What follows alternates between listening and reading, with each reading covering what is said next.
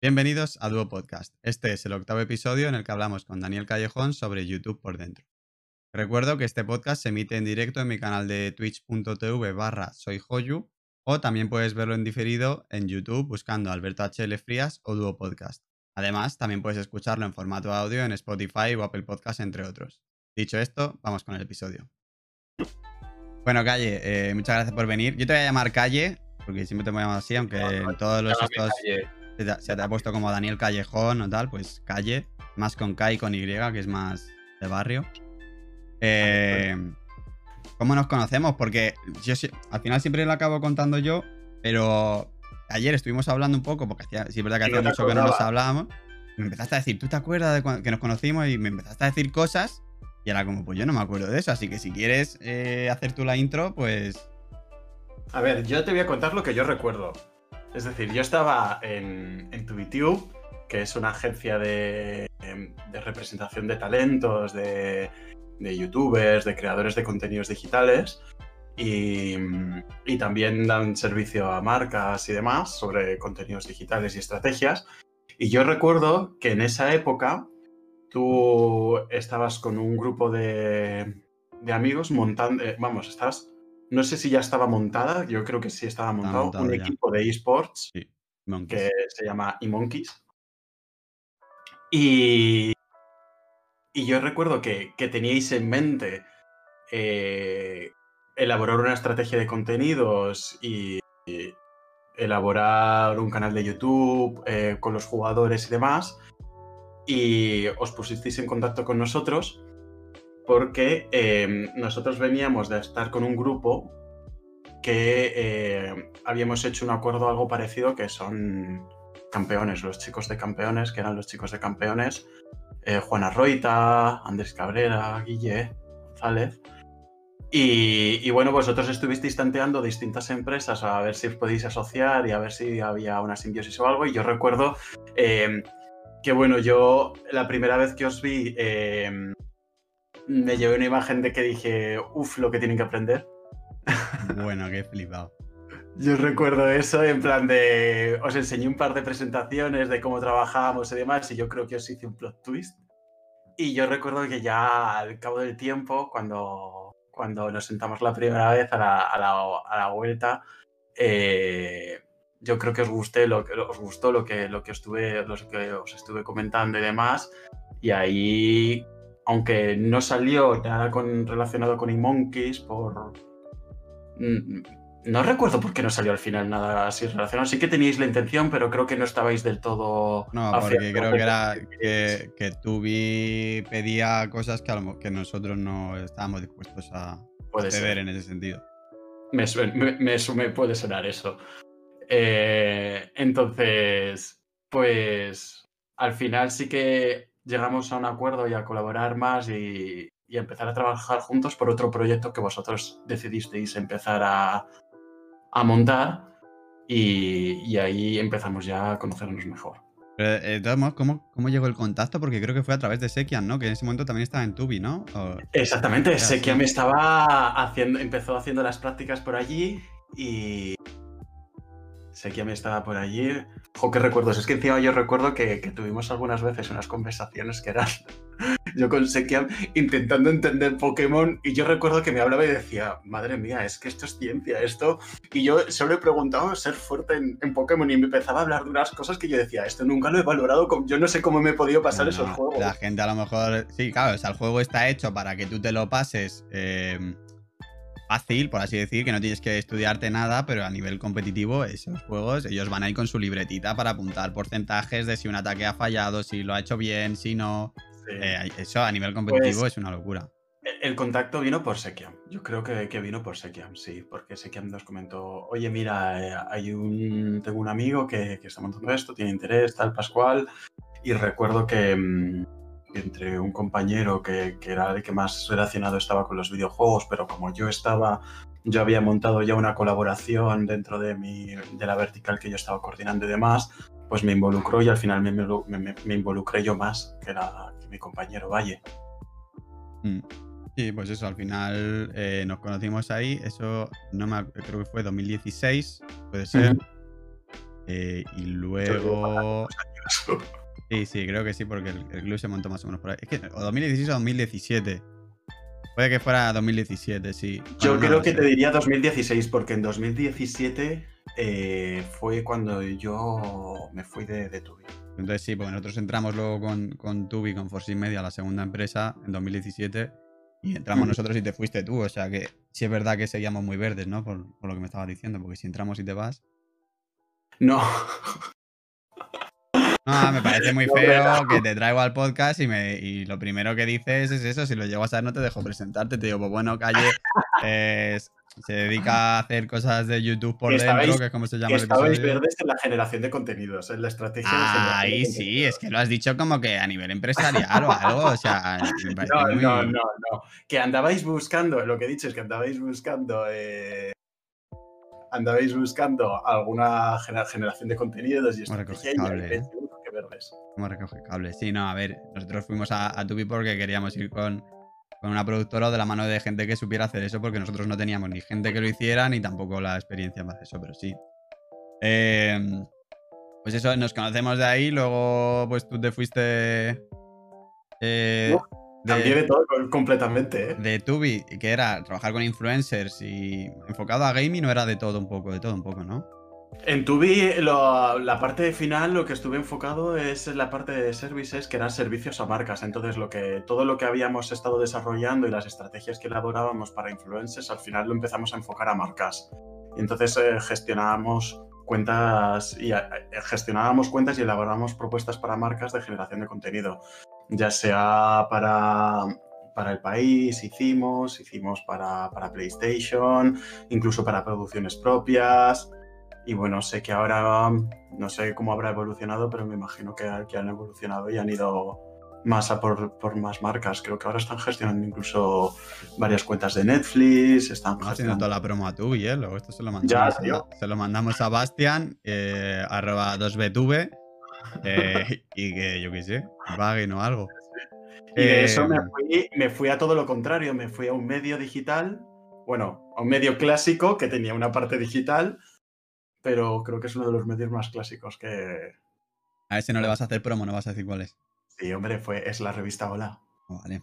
De hecho, he estado muy a gusto en Hola y me han Te iba a decir, ¿cómo fue el cambio? ¿Cómo, cuál, qué, qué, diferencia notaste y cómo afectaba el tema de, de ser eso, un medio tradicional, pero adaptándose? Porque al final eso son revistas que ahora ya, pues, no tengo datos, obviamente, de, de cuánto ha cambiado, pero yo, yo fíjate, cuando estaba en una agencia estaba muy acostumbrado, como, como te he comentado, hacía muchísimas propuestas a marcas de cuanto a elaboración de estrategias, de contenidos y demás.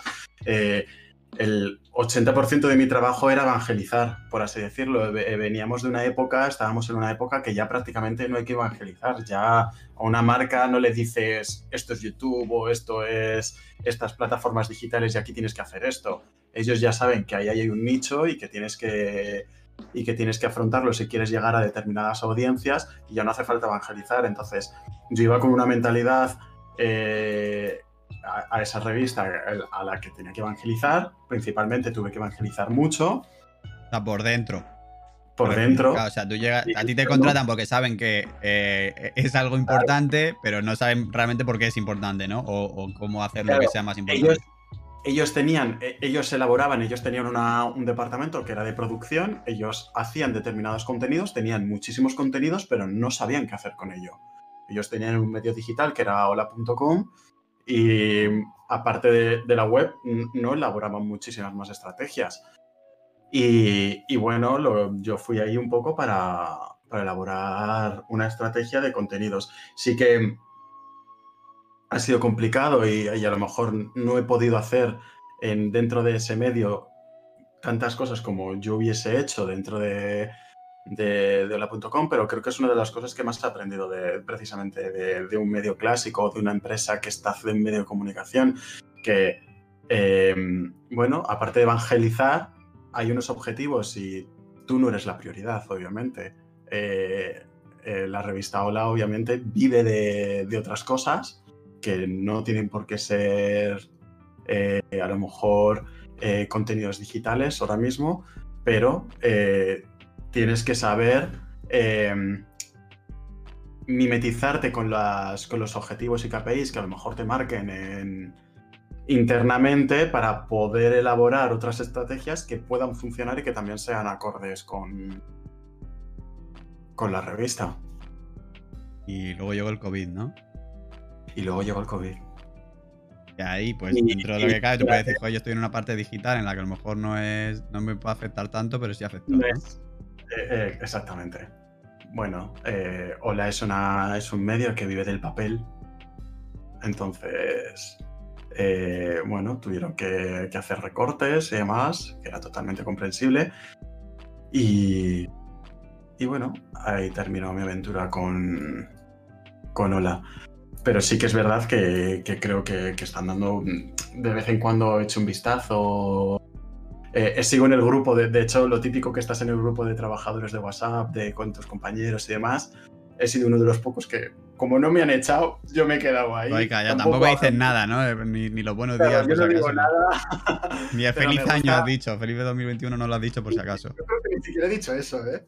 Pero me gusta, eh, vamos, tenía bastante buena relación con la gente de allí y la verdad es que he visto algunos pequeños pasos que han dado y, creo que, que, es muy guay, que creo que ha habido también el, COVID bueno, han tenido, lo, han pasado mal durante la época, eh, han sufrido, pero creo que ha hecho también que, altas, que, líderes de opinión de internos, pues cambien un poco el chip y vayan hacia otros objetivos que creo que pueden hacer que, se rejuvenezca más la marca.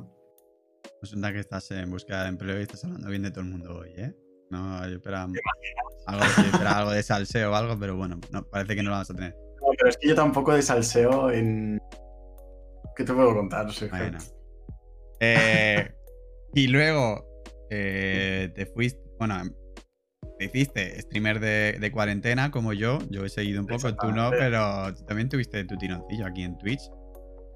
Bueno, también yo creo que nos ayudamos mutuamente y, y la verdad es que a mí eh, y esto lo voy a decir, el que yo empezase eh, también se debe muchísimo a ti, porque como vi que tú también empezaste y demás, y yo llevaba con la cabecita, con, un chip ahí dentro de decir, jo, es que me gustaría intentarlo, me gustaría intentarlo, y vi la oportunidad y, y la verdad es que tenerte al lado me resultó muchísimo más fácil para empujarme y hacerlo y demás, verte y todo este tipo de cosas. Y, y eso, y la verdad es que eso me ayudó bastante. Es como habla bien de todo el mundo. Nada más, sí, sí, eso que me acuerdo que empezamos casi a la vez, estuvimos también mirando pues, que tú te tuviste que pillar un ordenador, luego el tema de las cámaras, porque tenemos también una cámara parecida. Así que es verdad que empezamos todo. Yo tuve el drama de, buscar cámara, webcam en, en, cuarentena. Cuarentena. Bueno, y ordenador, porque subieron los precios de todo, pero sí, lo de las webcam fue increíble, porque claro. Lo de la cámara eh, fue. Lo de la cámara fue lo que más sufrí. De hecho, yo recuerdo a Darío, eh, sufrí conmigo cuando, porque cuando empezaron a desescalar, eh, incluso las vueltas que dábamos en, ese recinto de a lo mejor pasar por alguna tienda de electrónica y yo ya estar ahí mirando cámaras que yo creo que me ponía caritas de plan de este tío, qué pesado es. Pero al final, o sea, tú tenías cámara buena, tú podías haber tirado con cámara buena, pero bueno. Era un eh, coñazo. Ya. Era un coñazo, pero bueno. Fue difícil, pero bueno, estuvo guay. Y luego te fuiste a Barcelona. Eh, a. ¿Bueno? YouTalent. YouPlanet. YouPlanet, uf, casi. Que es lo. Es, bueno, iba a decir es lo mismo que vi, no tiene nada que ver. Eh, YouPlanet es también una agencia de representación de influencers. Y, y bueno, eh, llevar, querían que, que llevase la parte de, de marketing, de, de, network, toda la parte de network, que es toda la parte que es network, que esto es lo que hablaremos, pues es, por, la, por así decirlo, la parte más operacional de la gestión de canales que llevan ellos. La parte aburrida. Hay gente como a ti que le gusta, pero es la parte aburrida. Bueno, es la parte más técnica. Es decir, en YouTube no solo consiste en subir contenidos, y eh, tener una estrategia de contenidos, de qué contenidos tienes que subir, sino que hay una parte muchísimo más analítica, hay una, parte muchísimo más operacional y de gestión de derechos, por ejemplo, o, bueno, eh, damos soporte a aquellas personas que gestionamos los canales y dábamos soporte a aquellas personas que, que llevábamos y, y, les dábamos recursos para que les fuese muchísimo más cómoda la generación de contenidos. Pues por así decirlo, por, por ponerte un ejemplo, eh, YouTube sabemos que restringe mucho las propiedades de derechos, que es lógico, es decir, normalmente cuando, cuando veo muchos youtubers que se quejan a lo mejor de es que me han tirado el vídeo por esto, me han tirado el vídeo por esto otro, bueno, mm, tú estás ganando dinero eh, por una generación de contenidos que estás haciendo, subiendo recursos a lo mejor que no te pertenecen. O cogiendo propiedades. También ahora con Twitch pasó que justo cuando empezamos nosotros lo de, este tema de los copyrights y esas cosas, pero sí, al final... Twitch, tiene la suerte de que por delante ha estado YouTube, entonces YouTube se ha comido muchísimos puros, por así decirlo, en pues muchas multas, en las que anunciantes de repente se han visto que invertían un dinero en YouTube y de repente han visto que sus productos o su, marca se han asociado a determinadas generaciones de contenido o a determinados tipos de contenido que, decía la marca, eh, ¿por qué me estás metiendo en esto si mi público no es este? Eso para empezar. O eh, este público que se está tiñendo para un target, de repente están apareciendo determinadas cosas que claramente son muy sensibles para ese espectador. Y entonces eso hay que controlarlo y limitarlo más. Entonces nosotros, en la parte de network, Em, que eso también lo hice mucho en tu vida en su época, pues gestionamos toda esa parte operacional de, eh, bueno, si se retira un vídeo, ¿qué pasa? Eh, ¿Cómo podemos controlarlo? Dentro de YouTube hay como una especie de semáforo de monetización, es decir, está la monetización absoluta, que es el verde, una monetización más limitada, que es, por así decirlo, el naranja, y la no monetización, que es el rojo, pues, ¿cómo podemos Em, gestionar si, si, es viable pues que de naranja pase a verde, porque a lo mejor has utilizado determinados materiales o cómo, pues a eso nos dedicamos. O como, por ejemplo... Sí, que parece que subir vídeos a YouTube es, lo, grabas y ya está, pero hay muchas cosas detrás y sobre todo en canales grandes, a lo mejor... Eh, no, no, tipo de canales no, pero... Piensa que, que YouTube eh, a, diferencia de las otras plataformas, a lo mejor de momento, pero porque es la más, por así decirlo, antigua, pero no es así, bueno, eh, es simplemente... Las grandes, yo creo que... bueno, es la, es, la segunda... Mira, antes, antes justo estaba mirando algunos eh, gráficos de, YouTube y demás. YouTube sigue siendo, que a mí me ha sorprendido porque hacía tiempo que no veía esta información, YouTube sigue siendo la, segunda página web más usada de todo el mundo. Entonces, piensa que, YouTube principalmente tiene, tiene, dos cosas. Una es eh, YouTube como red social, como comunidad, y otra es YouTube como, como video on demand, es decir, como buscador, como, como aglomeración de contenidos. Entonces, unifica esos dos aspectos. De hecho, eh, la de la de aglomeración de contenidos, la de video on demand, la de yo me creo un canal y ahí voy guardando todos mis materiales, voy haciendo mi generación de contenidos y demás, fue la primera que desarrolló y, la primera, por así decirlo, que más ha potenciado. Entonces ahí potenció toda la parte de protección de derechos de autor, eh, potenció todo el tema de la monetización. Yo recuerdo cuando al principio eh, YouTube se empezó a monetizar, eso fue el principio del todo y según empezó a monetizar, poco después empezaron a, inventarlo el Content ID. El Content ID es, eh, bueno, si tú creas un contenido que es tuyo totalmente y original, pues eh, se le puede aplicar el Content ID, que es como para así decirlo, que decir que ese contenido es tuyo y el Content ID es la herramienta que busca en, en toda la plataforma si hay alguien que ha resubido ese contenido o no. Entonces, desarrolló una tecnología para esa gestión y control de derechos. Y para, yo no sé si por competir o porque veían un poco el consumo que empezaba a tener tanto YouTube como, como otras plataformas, eh, empezaron a desarrollar toda la parte de red social, comentarios, comparticiones, responder, hacer eh, utilización de hashtag, de repente que habiliten la herramienta de, de mm, no sé, es que de comunidad, eh, ahora de repente que van, están empezando a meter ya más las, los, eh, los shorts, lo han llamado shorts. como las stories, ¿no? ¿O cómo es eso? Eh, bueno, shorts son como TikToks. Ah, que shorts todavía no ha hecho. Los stories ya los habían puesto dentro de lo de la parte de comunidad hace tiempo, pero ahora están desarrollando. De hecho, ya la gente empieza con, con el hashtag shorts a, a meter pues así decirlo, materiales como de TikTok. Es un poco raro, ¿no? Porque tú estás acostumbrado a, verlo siempre en, horizontal, YouTube, y los shorts lo que buscas es el formato vertical, ¿no? Y es un poco como que eh, eh, si lo estás viendo en un ordenador, te, te, quita casi toda la pantalla sin usar. Y si lo estás viendo en móvil, tienes que estar girando todo el rato para ver un tipo de contenido u otro. Y yo creo que una vez me salió uno y no identifiqué que era un short hasta que ya dije, esta persona porque lo ha subido en vertical cuando lo estoy viendo fatal. Y ya luego vi que tenía lo del hashtag short. A lo mejor yo creo que ahí tienen que darle una manera de, identificarlo distinto porque eh, es un poco... A mí no me ha llamado mucho, pero bueno. Yo creo, que, esto va en la, línea de, En, la, línea de las modas eh, en cuanto a plataformas y redes sociales. Entonces, ahora está de moda TikTok y la, la única forma de, de, competir con este tipo de cosas es al lo tuyo y, lo, han hecho suyo. Y también, obviamente, ha habido un cambio de consumo muy claro dentro de, YouTube. Yo recuerdo al principio del todo, cuando empecé a gestionar canales y a llevar canales de contenidos, eh, el consumo dentro de las analytics, que eso es muy importante verlo, el consumo de dónde provienen tus visitantes, porque tú lo puedes ver si provienen de, ordenador, si vienen de móvil, si vienen de tablet, si vienen Hay mucha diferencia de, de, consola. De ordenador a móvil. En los últimos 10 años, al principio yo me puedo recuerdo que normalmente era 80 ordenador, a lo mejor 20 móvil, incluso, incluso más.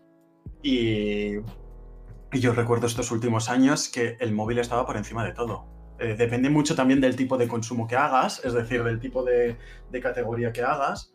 No es lo mismo que, que, consumas eh, un medio de comunicación, que consumas a un youtuber o que consumas a, X cosa, pero pues, yo recuerdo en los últimos meses cuando he estado mirando Analytics y demás, eh, y no solo en YouPlanet, yo ya me refiero incluso en Ola y demás, el consumo principal era, era el móvil. Entonces, también es comprensible si, si empiezan a desarrollar otro, ese tipo de contenidos eh, que son como más verticales.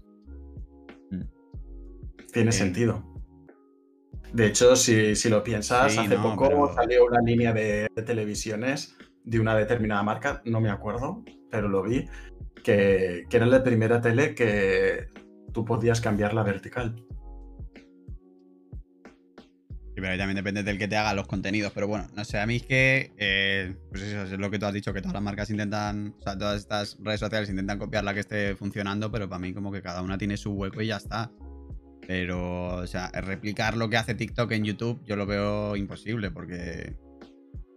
No sé, o sea, son dos formatos totalmente distintos. Al final, al final quien manda es la audiencia. No, no hay otra cosa. Y, y, y precisamente un creador de contenidos mm, lo que tiene que hacer o lo que tiene que ser, que hay muchos que no, obviamente, y hay algunos que tienen su, su esencia y tienen una cosa muy específica, pero es transversalidad ante todo. Y, y aquella persona que más transversal sea, por así decirlo, eh, y, aborde más redes sociales, pues más variedad de público tendrá. Así que puedo decir que a lo mejor em, YouTube, por así decirlo, eh, a lo mejor es la plataforma más madura y a lo mejor es la plataforma a la que la gente más mayor se ha acostumbrado a entrar y luego plataformas como Twitch o plataformas como TikTok eh, son plataformas que, han aportado cosas que han hecho que, nuevas audiencias y nuevos contenidos y nuevos influencers, nuevos generadores de contenidos, eh, aparezcan porque están aportando un nuevo lenguaje y un nuevo tipo de comunicación y, y se están acercando a nuevos a nuevas personas. Entonces, pues TikTok, pues mira, yo lo, yo lo interpreto TikTok como, bueno, eh, aunque yo lo consuma o demás, sí que veo que a lo mejor hay más generación de contenidos para, para, para chavales menores de 18 años. Que eso era antes YouTube, pero es Sí, que... pero yo creo que está cambiando no ya, ¿eh? Yo creo que eso era en la, en la fase en la que estaba creciendo TikTok. Yo creo que ahora. Pero se ha quedado con esa identidad. Yo creo que sí que se ha quedado. Igual que estamos tú y yo, a lo mejor, y que se ha quedado tal, pero eh, YouTube cuando empezó eran siempre menores de 18. Pero ¿qué pasa? Que pasa, va pasando el tiempo y, esa y esas personas crecen y va llegando un renombre y ahora, pues, la audiencia de YouTube está en torno a los 30 y pico, 30 y pocos, 20 y muchos. Pero hay audiencia de 50 y pico. ¿Por qué? Porque se ha impregnado la gente adulta de, de esa gente más joven porque ya consiguió el renombre, ha conseguido esa madurez. TikTok, eh, Sí, pero también TikTok ahora ya tiene más. ¿Qué? Que la cuarentena le vino muy bien TikTok, porque la cuarentena lo que hizo es acercar a esa gente joven que consumía TikTok a los padres. Sí, no, eso, que ahora ya hay mucho, mucha más variedad de contenido en TikTok también que, que antes a lo Sí. mejor podías pensar que era como era musical y tal, todo bailes y tal, pero ahora ya eh, si quieres te puedes salir de todo menos bailes. O sea, yo sigo ya hay muchas cosas de fotografía mí cosas de me fútbol y. Me encanta la, la cuenta del Museo del Prado. A mí la, la cuenta. Y lleva, y lleva, y hace unas, y hace unas piezas muy chulas el Museo del Prado. El Museo del Prado es un ejemplo muy bueno como, como entidad eh, de, lo que es, lo- de lo que ha hecho en TikTok. Tiene piezas brutales. Nunca me ha salido nada eh, del Museo del Prado, eh, no soy target, Pues- nada, me está llamando inculto. A mí me, me algoritmo- desde el principio y me parecen brutales porque aprendes muchísimo. Pero es que encima luego cuando, cuando he hablado con gente de TikTok eh, en reuniones y demás, o me han pasado alguna información y demás, ellos, vamos, están contentísimos y presumen de, de ello muchísimo. Sí, no, al final eso yo creo que a ellos les interesa también un poco desmarcarse de, de esa imagen de que es solo para chavales muy jóvenes y que solo bailes o tal. Entonces, claro, cualquier marca que, que entra ahí y si encima lo hace bien, pues mejor para ellos. Que como, hemos, como ya nos hemos enrollado tanto con eso, eh, solemos hablar también de que cómo empezaste en todo esto, cómo, qué estudiaste o cómo has llegado a, a, a trabajar esto y tal. A ver, esto es complejo y esto es muy largo también, ¿eh? Bueno, Te lo voy a decir. tiempo, yo me quedo A sin ver, agua, yo- pero. Yo siempre he tenido un- un- una profesión frustrada Vale. que es vídeo de foto en videoclips. A mí me encantaba la iluminación, siempre me ha encantado mucho el tema de la iluminación en, en, en videoclips y demás. Y yo empecé a estudiar comunicación audiovisual y hice un máster en, en cámara y fotografía en cine y televisión porque a mí me gustaba muchísimo todo, es- todo este tema. Aparte de que, bueno, también tengo un grado superior de realización audiovisual y espectáculos. Entonces yo siempre, mi mundo ha sido el tema de audiovisual. Entonces, eh, yo recuerdo que cuando terminé este módulo de grado superior de, realización audiovisual y empecé la carrera y demás, yo me di cuenta que en la carrera eh, había mucho temario, pero muy poca práctica. Y venía de realización audiovisual, que era todo práctica prácticamente, de programas de edición y demás. Y yo recuerdo, te estoy hablando, yo que soy aquí un boomer, que estoy ¿Te consideras boomer? Con la gente que hay aquí dentro. Ah, a ver. pues, Yo, yo los boomers los detecto muy fácil. ¿Tú entiendes cómo funciona TikTok? sí. Pues Ahora no me, no pidas eres, que haga, no me pidas que haga un TikTok. Da igual, entonces no eres boomer. no eres boomer. Si yo, para los que lo estén escuchando también o los que lo vean diferido, tal. Si tú entras a TikTok y te pierdes, lo siento, pero eres boomer. Y lo mismo pasará con la siguiente red social que se ponga de moda. Es así. Yo, eh, a mí eso me frustra mucho, ¿eh? Porque ¿El qué? yo cuando empecé YouTube y la gente no tenía ni idea y, y, y yo a mí me parecía súper sencillo, ahora que me meto en TikTok, una vez me metí en lo de editar vídeos de, TikTok y me perdí tanto que dije, oh Dios mío, me estoy convirtiendo en esa persona. Ah, Y- pero yo y- creo que si te pones, lo sacas, es muy fácil. Bueno, pues que me voy. Eh, ahí empecé. Ahí empecé a hacer prácticas y demás. Y, y te estoy hablando del 2009-2010, cuando, cuando terminé. Entonces yo tuve la genial idea, yo por esa época, eh, en YouTube había dos personas generando contenido y, y te voy a decir que no era ninguno de los famosos de ahora. Había un chaval que se llama Pablo Bloss, Christy Spains, ¿Y había una chica que se llama Chusita, hay, había algún, un chico que se llama Rush Smith, Rush eh, Ha sigue dado, generando ha dado- ha dado retweet, ¿eh? O like al, al tweet. es un gran colega mío y, y, es un amor de persona.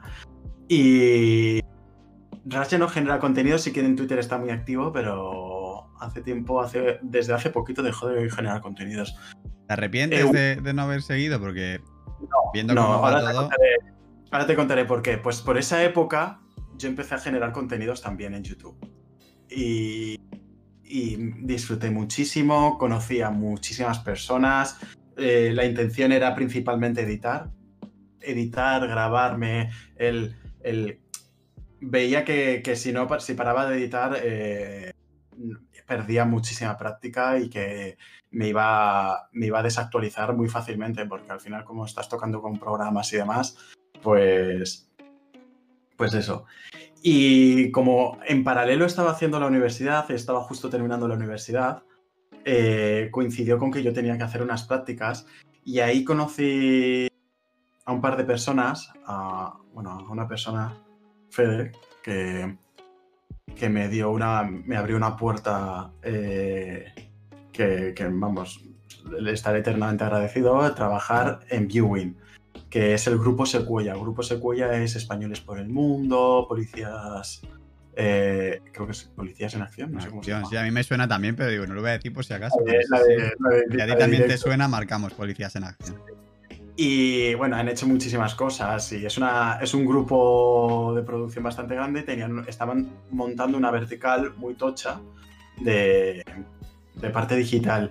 Y eso en esa época eh, eh, fue cuando YouTube empezó a monetizarse y empezó a profesionalizarse hasta un punto en el que los youtubers necesitaban ayuda porque ya empezaban como las marcas. En esa época era cuando las marcas empezaron ya a ver que, ojo, que esta gente a lo mejor me es rentable para llegar a un determinado tipo de audiencia. Y se veían algunas cosas. Entonces, para mejorar la monetización de YouTube y todo este tipo de cosas y demás, pues te hacías partner de, una network. En esa época yo recuerdo que ya... así o ya no? Porque antes yo me acuerdo que todos los youtubers Machinima, no sé qué, y ahora ya es como que... En esa época ya existía Machinima. En España, de hecho, en España yo recuerdo que en esa época ya salieron tres networks españolas, originales españolas, que era Live, eh, Twiwok, que era Dendemol, que, pertenecía a Endemol y estaba Viewing. Luego había una cuarta que sí que tenían españoles, pero físicamente no estaban en España, que era Move Y luego estaban Machinima, había algunas más, pero que eran las típicas. ¿Pero y qué te aportaban? Porque que yo sepa, eso era para el tema sobre todo de los derechos de las canciones, ¿no? Que pudieras poner canciones con copy sin problema. Eh, imagino que algo más aportarían, ¿no? Pero yo creo que lo que, lo que decía no, era eso, ¿o no? Y eso no, es así. A ver, engañado. Has vivido engañado. Eh, lo de las networks. Las networks lo que hacen es. Em, en, aquella época, eh, ha cambiado mucho. Ha cambiado muchísimo. En, en, aquella época era la monetización en YouTube no era, no era, no era fácil. Y, y las networks lo que te aportaban era primero contacto con YouTube, porque las networks lo que tienen es un acuerdo firmado, un contrato firmado con Google, perdón, un acuerdo firmado con Google en el que pues eh, cualquier problema, yo, tengo, ellos te habilitan una herramienta que, lo que haces es gestionar una red de canales, o sea, yo puedo gestionar 120 canales de golpe y, y lo que te habilitaban es una facilidad de, manipular determinada información. Ellos me pasaban información, YouTube me pasa información de update, de mejoras y demás que yo podía ofrecer a la gente que estaba conmigo. Y luego encima eh, mejoraba la monetización.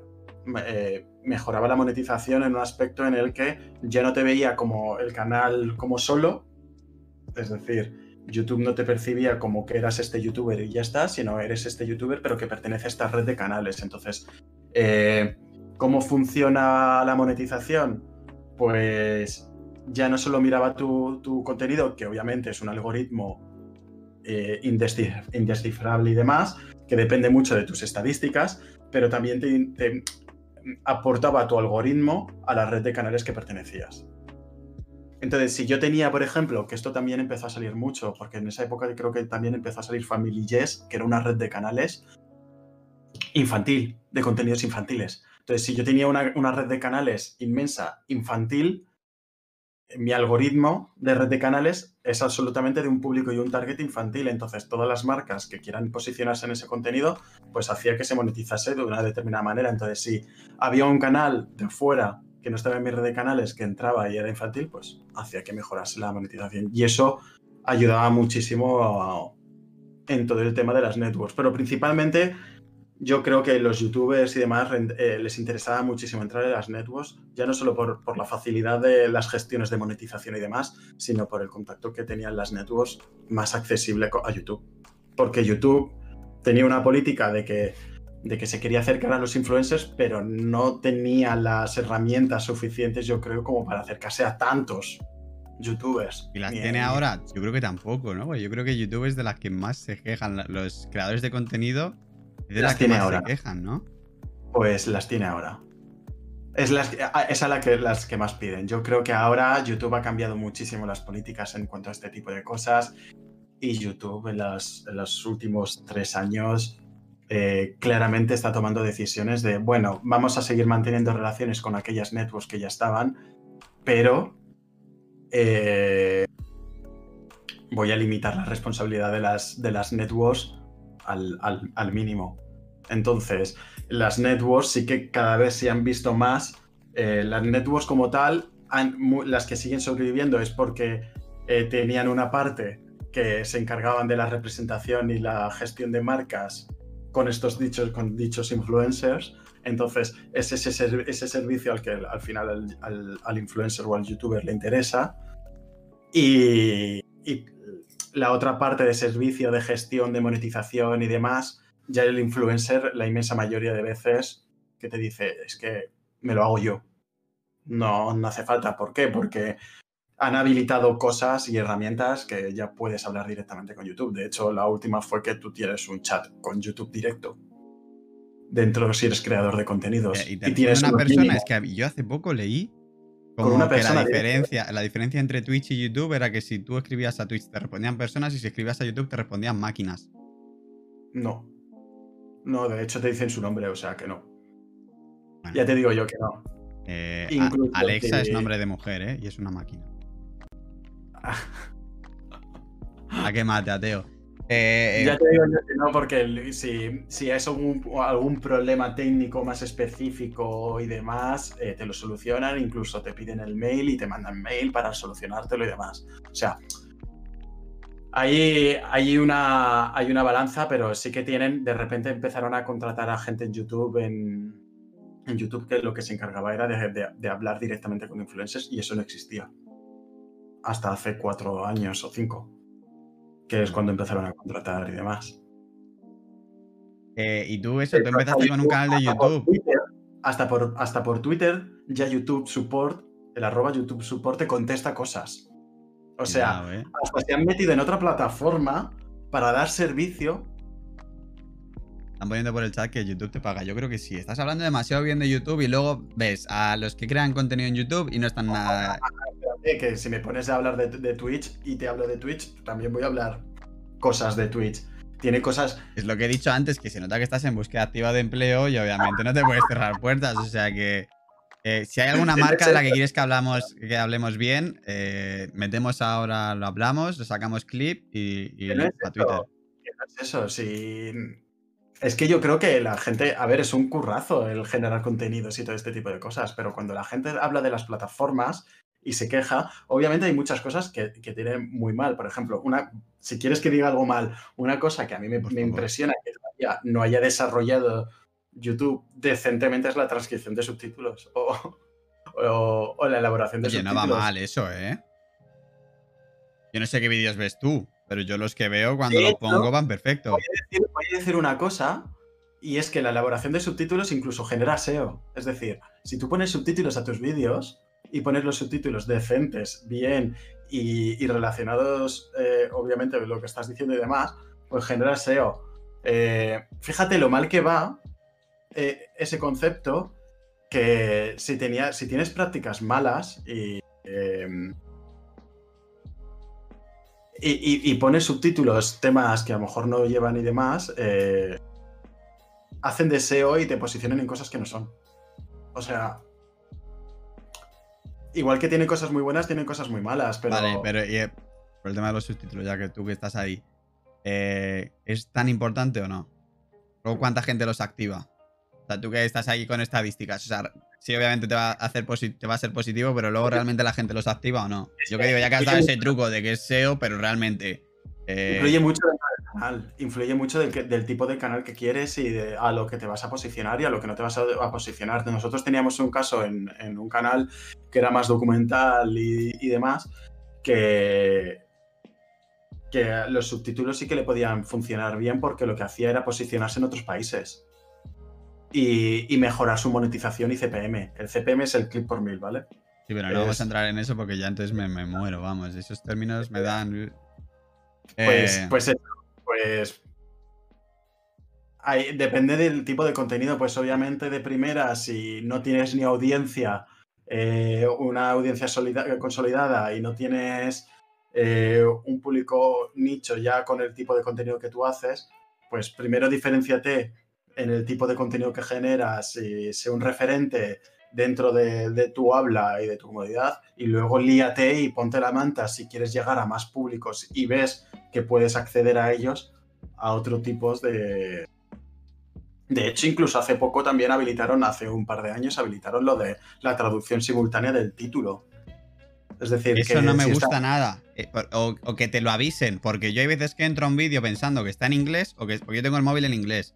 Entonces, eh, hay veces que, eso, entro a un vídeo pensando que está en inglés o pensando que está en español cuando lo traduce y, luego me, llevo la sorpresa que no me... A ver, si es de inglés a español no me termina de molestar porque eh, los puedo escuchar perfectamente y los entiendo perfectamente y no, no es algo que... Pero claro, joder, es algo como, yo que sé, avísalo aunque sea, si no los casos que he visto principalmente que se hacen es en kits y en, y en contenidos que son globales, es decir, en programas de televisión que al final son, pues, por ejemplo, la voz global de Voice, de Voice Global, que es el programa de televisión pues como ha estado en, tantos países, pues eh, la, productora, la, productora propietaria de los, de los derechos, de la de Simon Cowell, bueno, no sé si es Simon Cowell, no, eso es Factor Ni idea, te lo puedes inventar si quieres. Pues la voz global lo que ha hecho es agrupar todos los contenidos de todos sus países y, al final ha hecho yo creo que el multilingüaje y es una, es una práctica que es bastante buena. Vale, y tú que te sabes todos los entresijos lo bien, porque también me he encontrado con lo que tú dices, de, de repente, pues que claramente ha cogido el, la persona que, que, que, está subiendo los contenidos y ha puesto la traducción española y ha puesto a lo mejor el Google Translator y ha cogido lo primero que se le ha puesto. Bueno, pero si tiras de Google Translator, ¿cuál es el problema? Porque si te lo pone, si te lo pone automático YouTube, YouTube te tiene que tirar también del Google Translator, o sea que... No, no, a ver, yo, cuando tú lo pones, YouTube no te lo traduce automáticamente. Tú le tienes que poner qué título tiene que tener en inglés, qué título tiene que poner, tener en español. Ah, yo creía que te lo hacía. Vale, vale, vale, vale. No. Vale, como tú te sabes todos los entresijos de YouTube, ¿por qué no tienes un canal de YouTube? Y, o sea, ¿no te ves capaz de hacerte un canal y decir, vale, ya sé cómo monetizar o cómo... A, lo mejor tienes, tienes un camino más fácil, ¿no? Creo que le he dado al eh, micro sin querer, lo siento esto lo dijimos, lo dije, te lo dije ayer. Sí, pero claro, es que ayer no estábamos en, el podcast. Es lo que pasa, a mí me encanta y me encantaba el mundo de YouTube y demás. Yo cuando dejé de subir contenidos a YouTube, eh, principalmente porque, mira, dejé, me hicieron partner porque todo cuando, al principio del todo, cuando empezó a ser eh, YouTube, fue hacerme partner YouTube porque te, te seleccionaban a dedo quién podía monetizar y quién no al principio del todo, pues YouTube me hizo partner de para poder monetizar. ¿Has verificado? ¿Qué? ¿Has verificado en YouTube? Verificado no, eso ya todavía ni existía el verificado. Eh, pues me hicieron partner y. Y creo que subí un vídeo más y lo dejé. Y eliminé la cuenta. ¿Has borrado? Hombre. Hombre. ¿Qué había ahí? ¿Qué había ahí? No tenía que ser, pues, pues tonterías de un chaval de 18 años. De 18, de 18 años realmente. Esos vídeos se ponen en oculto, no se borra eso. Has perdido ya, tú luego cuando seas más mayor dirás, voy a ver... Este". A ver, em, que no lo he dicho, pero vamos, es que me aburro muy rápido. me aburro muy rápido y... Estás aburriendo ya. Mira, con YouTube no, no fue que me aburriese porque fue lo que más duré y, y la verdad es que ahí le dediqué bastante tiempo. Eh, pero empezó a profesionalizarse. Yo recuerdo que, que, me relacionaba con muchísimos youtubers que vivían aquí en Madrid. Y, y yo empecé a ver casos en, de, ese círculo de mis colegas y demás que empezó a profesionalizarse hasta un punto en el que empezó la moda de todas las semanas dos vídeos. Vamos a empezar la estrategia de calendarizar que tiene todo el sentido obviamente empieza a profesionalizarse y eres, no dejas de ser una programación de contenidos y tienes que programar eh, esos contenidos. Y cuando yo empecé a ver eso dije, uff, esto es serio. Y yo esto lo he necesitado para, para yo desinhibirme y demás, Pascual. Y cuando empezó a pasar eso, pues mi cabeza hizo ahí un cambio de chip y necesitaba apartarse un poco que luego al final por las prácticas que hice y, por, por, el trabajo que, empecé a tener y demás, al final me he posicionado mucho en todo este mundo, ¿sabes? Pero, Pero ya, ya, ha pasado mucho tiempo, ya te has desaburrido. Eh, sí, pero solo de pensarlo, eh, solo de pensarlo, eh, reculo, porque precisamente eh, pienso en toda la gente que le he dado consejos de cómo tiene que generar contenidos y cómo tiene que hacerlo, qué estrategias tiene que tener. Y yo creo que, es que pasaría de mí totalmente. Se, se, sería todo lo contrario a lo que digo y, pienso, es que normal que la gente, luego haya mucha gente que lo haya, haya hecho con mi caso, porque es que ante todo te tiene que gustar, porque en el momento en el que lo profesionalizas y lo llevas a un extremo muy, muy exagerado y, y deja de gustarte, pues y eso lo hemos hablado también en, en otros podcasts, el tema de que. Luego está. Willy que saca un documental y te dice que él tenía un calendario desde que empezó y que subía religiosamente y bíblicamente contenidos todos los días y chapo por él porque a mí me parece eso admirable, no lo siguiente, porque yo, a mí se me da muy bien procrastinar. Y tú que has, has hablado todo maravillas de YouTube, pero a Willy Res le quitaron el canal un día por un fallo de YouTube y, y ya no tiene esa, hay un día que no ha subido vídeo Willy Res. Fuerte. Increíble. Sí. Estoy, desde ese día estoy enfadado con YouTube. Eh, dice por aquí eh, Resecari que qué consejos eran. Eso, bueno, si quieres lo dejamos para el final, porque al final siempre hacemos consejos para alguien, a lo mejor que quiera empezar un canal, pues si quieres Venga. nos los das tú, más un consejo enfocado a lo de dentro, ¿no? Que lo típico de constancia y tal, eso creo que ya lo, lo sabemos todos. No, pero... de, carrerilla, de carrerilla te diré cosas. De carrerilla diré varios consejos, así pequeñas pildoritas. Vale. Eh, por cambiar un poco ya con YouTube, eh, pues eso, hemos comentado que empezaste Twitch también. Luego al final sí. por trabajo y tal lo, lo, acabaste dejando. Y no lo has dicho todavía, es exclusiva. Pero tienes preparado también un, un podcast, ¿no? Sí, con una amiga. Con una amiga Cotorras. Me representa. Cotorras se va a llamar el podcast. Si alguien lo quiere seguir, creo que ya has dicho que ya tenías las redes creadas y todo. A lo mejor no está con el branding ni nada, ¿no? todavía no tiene nada porque estamos, estamos un poquito paralizados por, porque, bueno, como me he vuelto de Barcelona y, y demás, pues eh, lo hemos querido paralizar de momento y, bueno, como he adoptado a la pequeña que está ahí dormida ahora mismo, pues, pues lo quisimos paralizar y, en el momento en el que ya tuviese aquí otra vez de nuevo mi rutina, pues empezar empezar a tope. Ya tenemos los nombres, tenemos redes, nos hemos hecho fotitos, hemos cogido temas, pero lo que queremos principalmente, y precisamente lo que, en la línea de lo que estaba diciendo antes de YouTube, de que no quería profesionalizarlo hasta ese punto, eh, siempre he tenido la pildorita de crear un contenido, pero divertirme. Y creo que la mejor manera de divertirme es hacerlo con mi mejor amiga de toda la vida, que es una, es, es una amiga que tengo desde el instituto, y, y que estemos de jajas, como decimos que estemos de risa, que cojamos temas y empecemos a hablar de los temas. Además que ya la... vamos a llegar a una hora dentro de poco. Eh, hablar te gusta, o sea que en ese sentido yo creo que no te vas a quedar sin... Pues si a mí hablar te gusta, no habéis conocido a mi amiga. También te voy a decir que mi amiga, por cada palabra que dice, bueno, por cada 10 palabras hay una perla fija. O sea que... De hecho, estoy entre que me encanta y tengo un poquito de miedo, porque o nos borran la cuenta a la, semana o...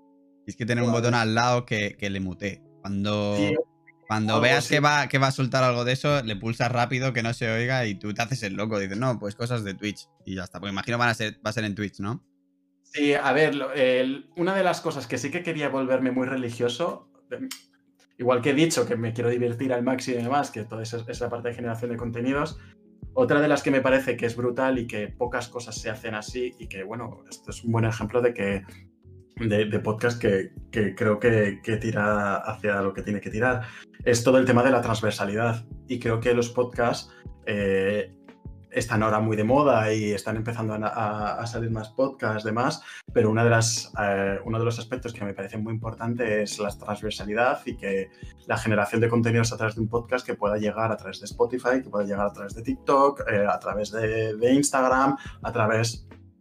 Entonces hay muchísimos ejemplos de podcasts que, que, están muy bien hechos y que son muy transversales y que no, tienen, no tienes por qué consumirlos al final en, en en Twitch o, en Spotify, porque los podcasts parece que al final solo están en plataformas de audio, pero no. Sí, pero bueno, al final yo creo que eso pasa con todo, no solo con los podcasts, cualquier tipo de contenido que hagas, yo creo que al final vas a tener que estar siempre en más redes sociales, que no son en la única en la que, en la que estás haciendo principalmente. Yo, he seguido a influencers y, no en su plataforma origen. Yo he seguido a determinados influencers que eran originarios de, de, de Twitch los empecé a seguir por, su canal de YouTube. Entonces, a mí me han ganado, por ejemplo, determinados influencers de Twitch por lo que generan en YouTube. Y me atreveré a decir que incluso he, conocido gente en TikTok que luego he descubierto que tenía canal de YouTube o canal de Twitch. y porque luego cada plataforma tiene su manera de, eh, de posicionar a los influencers. Es lo que siempre se ha dicho aquí de Twitch, que quizás no es la plataforma más fácil para crecer porque no, no, no te permite, no hay un buscador como tal. Pero claro, luego cada. Por eso eh, depende de lo que vayas a empezar, te interesa también estar en otras redes sociales o no, sobre todo para que te descubra gente nueva. Cuando empiezas, sobre todo de cero, que no tienes eh, una comunidad que poder llevarte, vayas donde vayas. Y cada vez es más complicado hacerlo solo, ¿eh? Eh, si, lo piensas, eh, si quieres ser perfecto y tener una estrategia eh, muy acorde y demás, es prácticamente imposible. Es decir, mm, yo puedo decirte 20.000 consejos, pero al final dices, bueno, es que si tengo que tener, parecen cosas súper básicas, pero si tengo que tener todas acordes, es que al final no, no vivo, literalmente porque tendría que estar haciendo tantas cosas para poder llevar esa estrategia tan, Sí, eh... es que es muy difícil hacerlo solo. ¿A qué te refieres? ¿A, subir contenido en, varias, te refieres? Sí, a, elaborar una, una, estrategia de contenidos que sea, pues, por ejemplo, si yo pienso que soy un determinado youtuber, vamos a poner, o un, un, streamer, por ejemplo, ¿vale? Porque em, lo más complicado, por así decirlo, de toda la escala es elaborar un directo y del directo que salgan nuevos contenidos, ¿vale?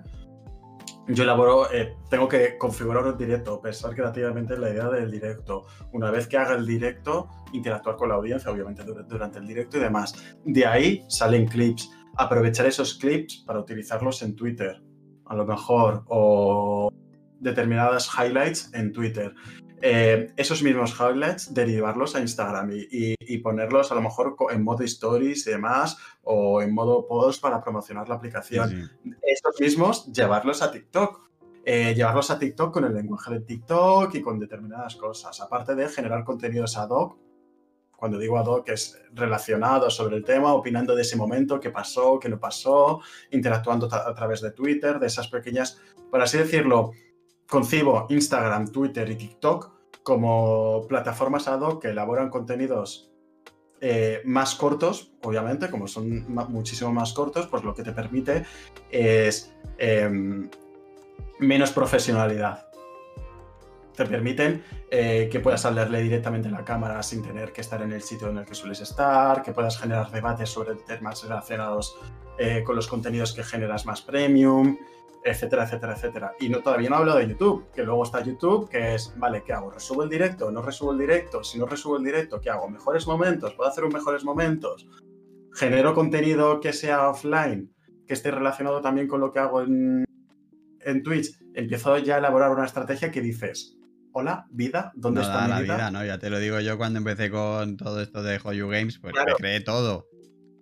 Es imposible. Y si o sea, obviamente, si, si tú dices, mira, dejo todo y mi trabajo va a ser esto, pues es lo que te toca y es lo que hay.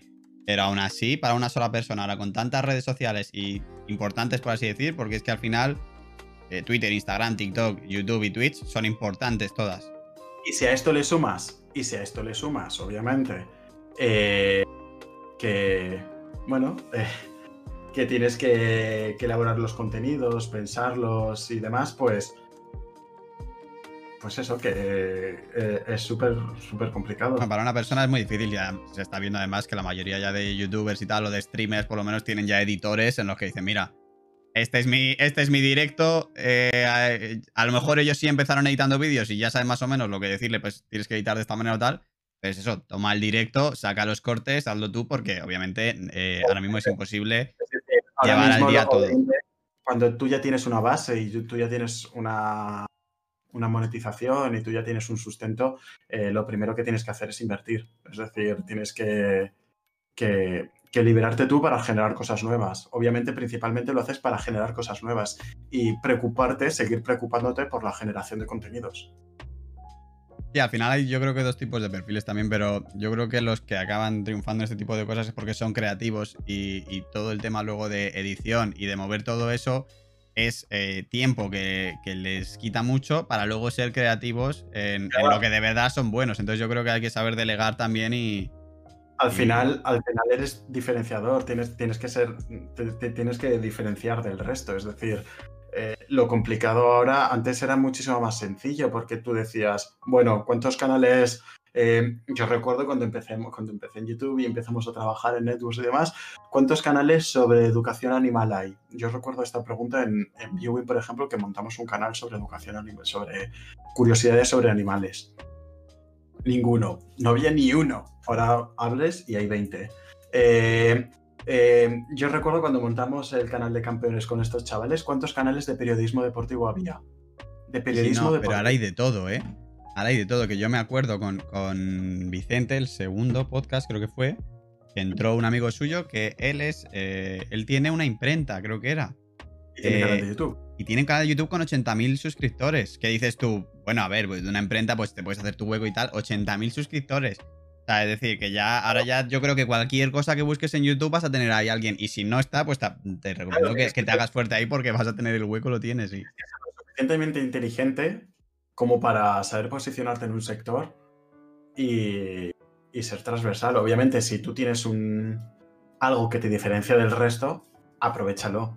Yo recuerdo, mira, fíjate, eh, Rodrigo Septién, Pascu y Rodri, ¿sabes quiénes son? No.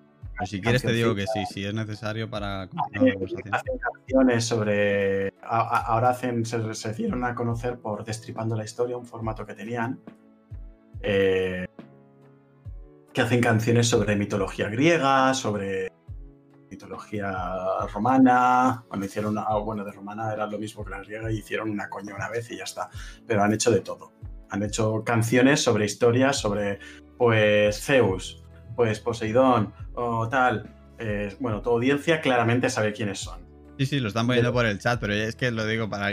Porque es que a mí me han preguntado. Yo a mí me sacas, yo conozco.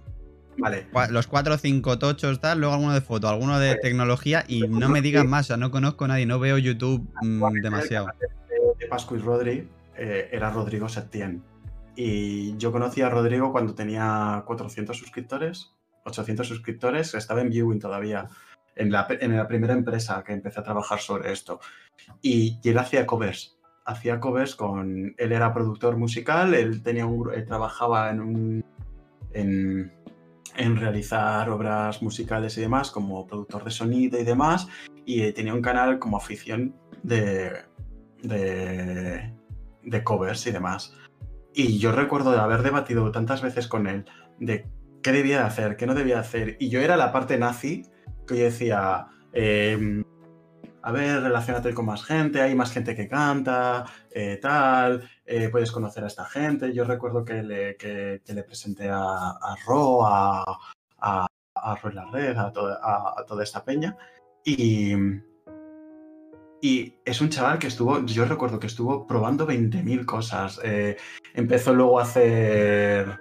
A ver, perdón, que me están mi padre y mira que lo tengo silenciado, pero yo no sé cómo lo se consigue. El, el WhatsApp siempre suena silenciado. Si quiere hablar. Eh, entonces, eh,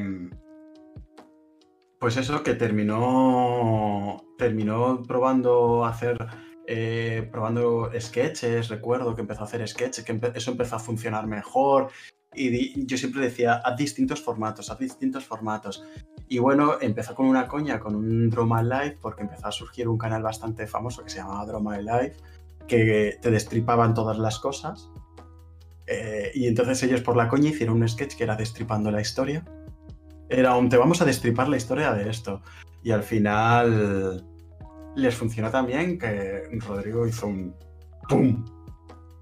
Y, y yo le decía, haz otras cosas, no dependas de ello. Pero fíjate, no me hizo caso y la ha ido estupendamente. O sea que. Te estabas vendiendo muy bien antes y ahora ya estás decayendo. Pero no, es que no hay una Biblia en este tipo de cosas, pero que recuerdo que, que, probó, él, tenía esta parte distintiva de que era un productor musical que, veíamos que en el extranjero, es que yo recuerdo que veíamos cosas en el extranjero, Rodrigo y yo empezábamos a ver y decía, mira, esto es lo que hacen en el extranjero, esto es lo que hacen tal, que hacen, eh, este es un productor que se ha unido y ha empezado a hacer este tipo de cosas. Pues al final nosotros empezamos a elaborar estrategias que decíamos, es que en territorio español no existe esto, aprovechalo.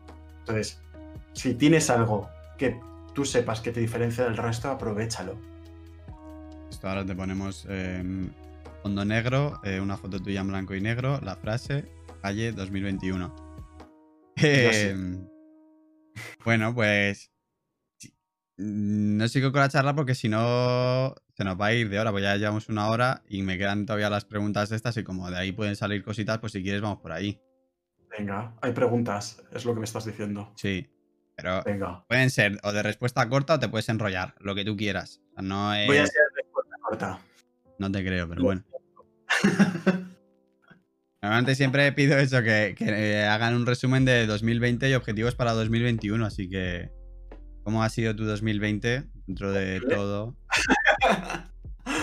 El 2020 ha sido horrible. Eh, bueno, ha sido un año de cambios, de cambios en todo, en lo personal, en lo profesional, entonces, bueno, sí que pues inestable, eh, con dudas, con muchísimas dudas, o sea, no voy a vender la moto, es, lo que ha habido, el 2000, es lo que tengo que probar y creo que siempre hay que pasar por alguna cosa de estas, entonces, bueno, como un fénix. Siempre hay que pasar por una pandemia, dices. No, por una pandemia ah, no, obviamente no estoy hablando ni a nivel global, estoy hablando en todo lo personal todo lo personal profesional ajeno al exterior. ¿Y objetivos para 2021? Eh, objetivos para 2021, pues crecer. Crecer a nivel profesional y primero encontrar un trabajo, obviamente. pero. Pero principalmente. Principalmente sentirme completo internamente y crecer creo que la salud mental también hace mucho. y creo que es muy importante y a veces nos olvidamos mucho de eso. Pero ya hacemos un podcast de eso si quieres. Cuando quieras. No, pero sí es verdad que estuvimos hablando ayer de, de, de ponernos a, charlar de cosas. Sí, a mí, a mí me encantaría, es precisamente la intención que yo tengo con, con mi amiga, hablar de, pues por ejemplo, hablamos de salud mental o hablar de... Bueno, conmigo hablas de otras cosas y ya está. Vale, pero de jajas, ¿eh? No de Yo siempre estoy de jajas y el hoy te has puesto tú muy serio. Yo te esperaba más relajado y te veo muy, muy serio hoy. Eh, ¿Cuáles son tus referentes a nivel profesional y personal? Si tienes, si no, pues no pasa nada. Uf. Mira, fíjate, eh, estoy en un, momento ahora mismo eh, a nivel personal y profesional tan saturado que a nivel profesional veo tantas cosas en, LinkedIn y demás que, me saturan. LinkedIn no hemos hablado, pero eh, LinkedIn se ha vuelto ya. Eh, fíjate. El, eh, el lugar de, de donde hay influencers en el que no debería haber influencers. O sea, LinkedIn no es para que haya influencers y te encuentras ya cada cosa. Claro, pues fíjate, LinkedIn ha conseguido que me frustre muchísimo. LinkedIn al final ha conseguido que a nivel profesional haya una saturación de perfección absoluta mental, es decir, de parece que la gente tiene muy claro cómo se tienen que hacer las cosas y cómo se tienen que, oye, lo de es que mi padre es muy es así, lo siento, eh, perdón. no te preocupes, Vale. si lo quieres coger. No, eh, te imaginas. ah, pues, pues si es importante, yo qué sé. No, no es importante. Es que mi padre encima se spamea y siempre tenemos la misma discusión. Eh, Un saludo al padre de calle. mira, ¿ves? Otra vez. Cógelo por si acaso, muteate. eh, No, Pero es que encima siempre le digo, cuando te cuelgo, es que me cabrea, es que me estoy cabreando. Encima me estoy cabreando aquí en directo. Claro, él te dice, tú le dices, cuando te cuelgo es porque no puedo hablar. Y él te dirá, y cuando te llamo muchas veces es porque quiero hablar. Entonces, claro. No, de hecho, le llamo la atención siempre y me, o sea, al final se termina disculpando. Bueno, Bueno, que LinkedIn. LinkedIn que genera una, una, una imagen de, de la gente que lo tiene todo tan claro, cómo se tienen que hacer las cosas, de cuáles son las mejores prácticas, cuáles son... Y, cuando yo he estado en un entorno de trabajo de más, yo he tenido muchas dudas siempre a, la hora de, hacer unas determinadas cosas u otras. Es decir, al final hay muchos trabajos, hay, en el trabajo muchas veces hay cosas, por lo menos en el territorio digital, que es experiencial, que es ensayo, te equivocas, pues tiras por otra y si funciona, pues replicas modificando para ver si puedes eh, mejorarlo, optimizarlo y vas, y vas probando. Y, y me frustra muchísimo esa imagen de LinkedIn de que eh, de perfección, de que por lo menos por lo que veo, de, de que todo es así, así, así, Sí, porque así. yo creo que también la gente como que tiene miedo a decir que algo les ha salido mal porque digan, claro, es que esto es una también como a nivel, para venderte a nivel profesional y a lo mejor dicen, si digo que he hecho esto mal ya no me contratan. Pero yo no Entonces, sé. eh, tengo un par de personas que sí que me las tengo aquí como que las admiro, pero por su seguridad, por su tal, pero no son conocidas.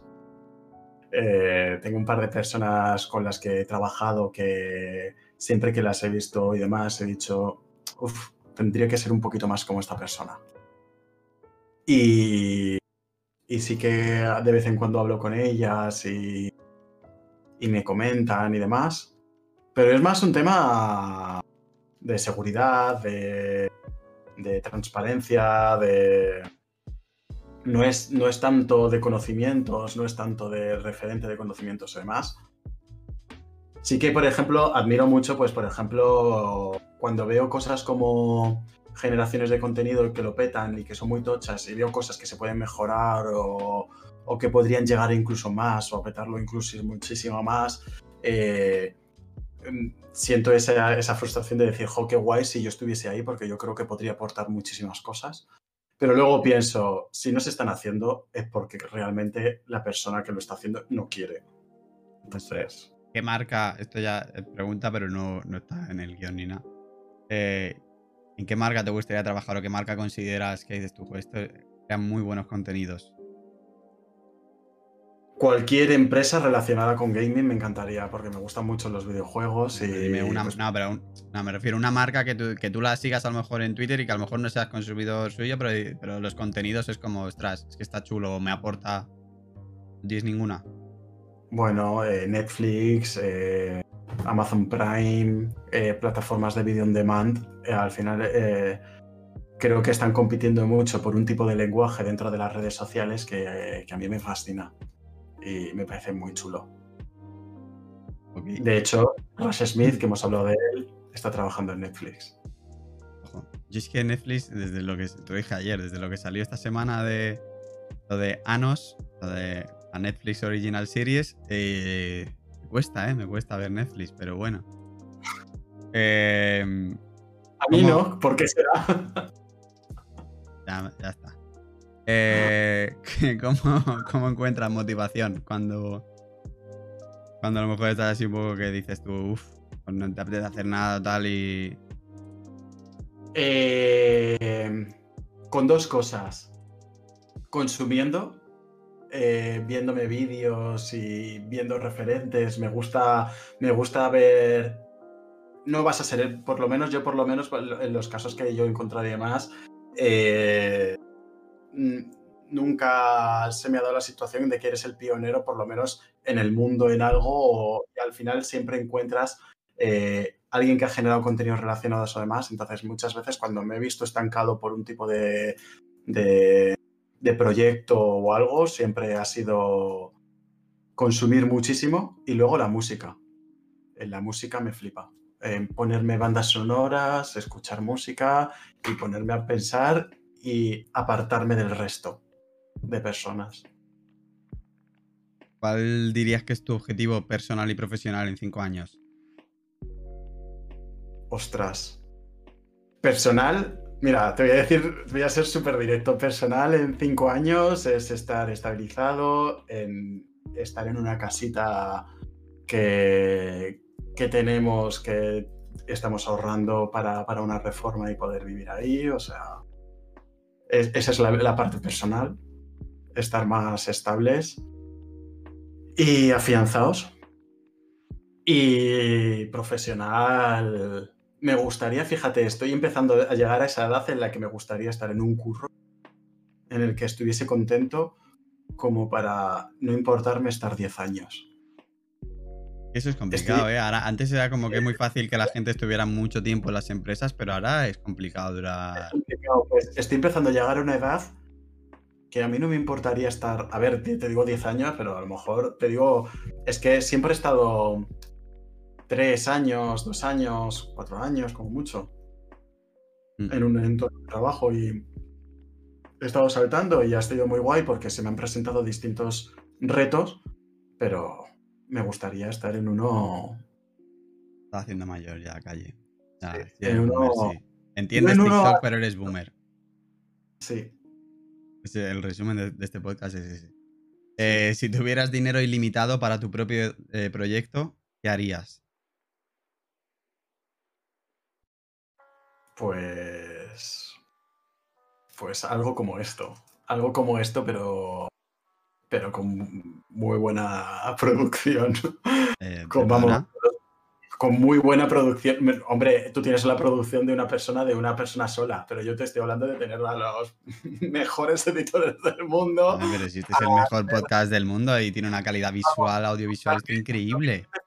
Es decir, montarme el universo que tienes de fondo de Marvel pues montarme esas películas a nivel.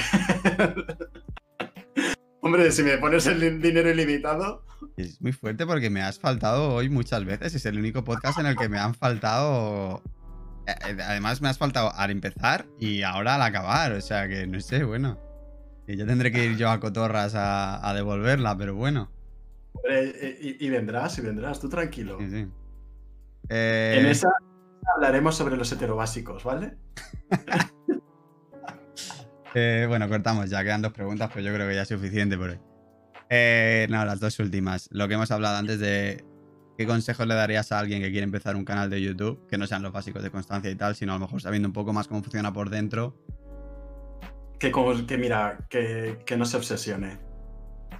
Que no se obsesione. Muchas veces al final muchos youtubers terminan, terminan pensando que tienen que vivir de ello y depender de ello y la mejor fórmula es que no se obsesionen en datos, no se obsesionen en analíticas, no se obsesionen en monetización, que consigan llegar a un término medio en el que tengan una balanza y, y la generación de contenidos la generación de contenidos tenga que primar que les guste y que se sientan, que, que se, se, identifican. Si, si su cuerpo les pide que antes les gustaba una cosa y luego evolucionan y, y tienen que ir tirando hacia otra, que tiren hacia otra, porque eh, ante, todo, ante todo te tiene que gustar y, y eso lo, el público lo ve si no te gusta. Es decir, si a ti no te gusta lo que tú haces, eso se nota. Eh, vale, y por último me tienes que recomendar un libro, una serie y una película. No tiene por qué ser de temas de YouTube, ¿eh? puede ser... Voy a decir tres cosas que creo que yo creo que no habrán dicho y que se salen un poco de, de lo normativo. Bueno, a lo mejor el, el, libro sí. El libro. Esto me pilla de nuevas porque no lo sabía, ¿eh? ¿Vale? El nombre del viento. Ah, lo han recomendado ya. ¿Puedes recomendar otro, porfa? Mira, el libro a lo mejor sí, ¿ves? El libro te voy a decir, el libro a lo mejor sí. Eh, pues mira, si le han recomendado ya el nombre del viento, me voy a ir a una novela gráfica. ¿Me puedo ir a una novela gráfica? Sí, lo que tú quieras. No sé si lo consideráis. Novela gráfica, mira, me gustó muchísimo Mouse. Eh, es una novela gráfica que habla sobre la, la, guerra mundial y representa, representa, por así decirlo, a los colectivos, a los nazis y a los judíos y a, a los polacos y demás, a través de animales. Y cuenta una historia real. Y me gustó muchísimo. Me pareció un poco dura, pero me gustó muchísimo. Soy muy de novelas gráficas. Vale, ¿serie y película? Eh, serie y película. Eh, eh, ya Pues por, hacer un, por hacer un este, justo me salió ayer ese lo recomendaron en, en un TikTok. Estaba viendo TikToks y Oye, lo recomendaron justo. O sea, es- eh, Sí. o sea, que sé de qué es lo que estás hablando. Mira, y te recomendaron Mouse, en serio. No, no lo recomendaron, sino que justo estaban hablando de eso. Mí me, gustó muchísimo como novela gráfica. Hay varias novelas gráficas que me parecen que, que son un must y entre ellas esta Mouse. Eh, serie y película. Vale. Eh, película, las ventajas de ser un marginado. En esta me estoy acordando de Darío también porque sé que a Darío le gusta mucho. Y a mí me gusta muchísimo, nos gusta muchísimo las ventajas de ser un marginado. Os la recomiendo si no la habéis visto. También. Fíjate, habla también mental, por así decirlo. en la línea. Estás en ese mod Y esta luego- semana. ¿Mm? Estás en ese mod esta, esta semana. Bueno, lo estamos, tenemos una ilustración de las, de las ventajas de ser un marginado en la habitación. Con eso te digo todo. Con una frase muy típica que dicen en la serie, en la película. Y luego como, mm, como serie, por salirme un poco de lo normativo que me imagino que te habrán puesto, te voy a decir dos. Ahora, sí, me siento que voy a regalar. Estamos dando, estamos regalando, dime. Dando y lo estamos regalando. Una es Pose. Pose. Eh, pues va sobre los años 80, 70, principios de los 90, porque creo que ha habido varias elipsis de tiempo. Bueno, 80 creo que son. No, no- no me queda muy claro qué, qué época es, pero es en la época en la que el movimiento del Vogue de, de- empieza a resurgir el Vogue, ¿sabes lo que es? Los bailes de Vogue, Vogue. Eh, los trans, las personas trans, eh, empiezan a ser visibilizadas y empiezan el colectivo eh, LGTB se reúne en pequeños sitios clandestinos, por así decirlo, para hacer competiciones y, y como son gente apartada de la sociedad, pues empiezan a realizarse pequeñas familias y con y su forma de entretenerse dan las competiciones entre esas familias. Y entonces es una serie que, que habla sobre esa época. ¿Es Anos? Está... ¿Qué? ¿Es Anos? Eh, no, Vale. no es Anos. Pero si quieres verla aquí en España, creo que está en HBO. Bueno, que... no, no, perdona. No, no, Netflix ha puesto. Netflix. Está en Netflix. Pero creo que no han puesto. Han puesto las dos temporadas que hay. Creo que solo han puesto una. Pero no es original de Netflix. Vale. si preguntas. Y la otra serie, habías dicho dos series, ¿no? Y una otra serie que, que a mí me gustó mucho, eh, pero que también se sale de lo normativo y es de Prime, eh, eh, The Marvelous Miss Maisel. Ni idea. Muy algo por Woody Allen, habla de, de- de los años 60, de una chica eh, en Nueva York, en, la- en esa época pues judía, la típica neoyorquina judía, adinerada, pero que se sale de lo normativo y quiere ser comediante. Entonces es, habla de pues de todos los, los conflictos que supone ser mujer en esa época y encima que es querer ser humorista. Muy bien, pues muchas gracias por las recomendaciones. Eh, muchas gracias también a Limón, que acaba de hacer una raid con 17 personas. Eh, justo estamos acabando ya el podcast, así que también eso, como estamos acabando, si alguien tiene alguna pregunta por el chat que queráis que respondamos o responda a calle, eh, guay, y si no, pues lo damos por finalizado. Pues sí, oye, si me quieren consultar cualquier cosa o preguntar o escribir, pues que se metan en tu Twitter o en tu Instagram que más Arroba ca- es mencionado. verdad, es verdad, es verdad. ¿Dónde te puede encontrar la gente? Arroba callejón con K y con Y, K-A-Y-E-J-O-N. En Twitter, en Instagram, en Twitch. ¿TikTok? No tienes TikTok. No es TikTok. Tengo ¿eh? TikTok, pero no he subido nada. Lo Es tengo para TikToker. stalkear a la gente. Y en Para LinkedIn, si le queréis contratar, eh, Daniel Callejón. Dame un trabajo.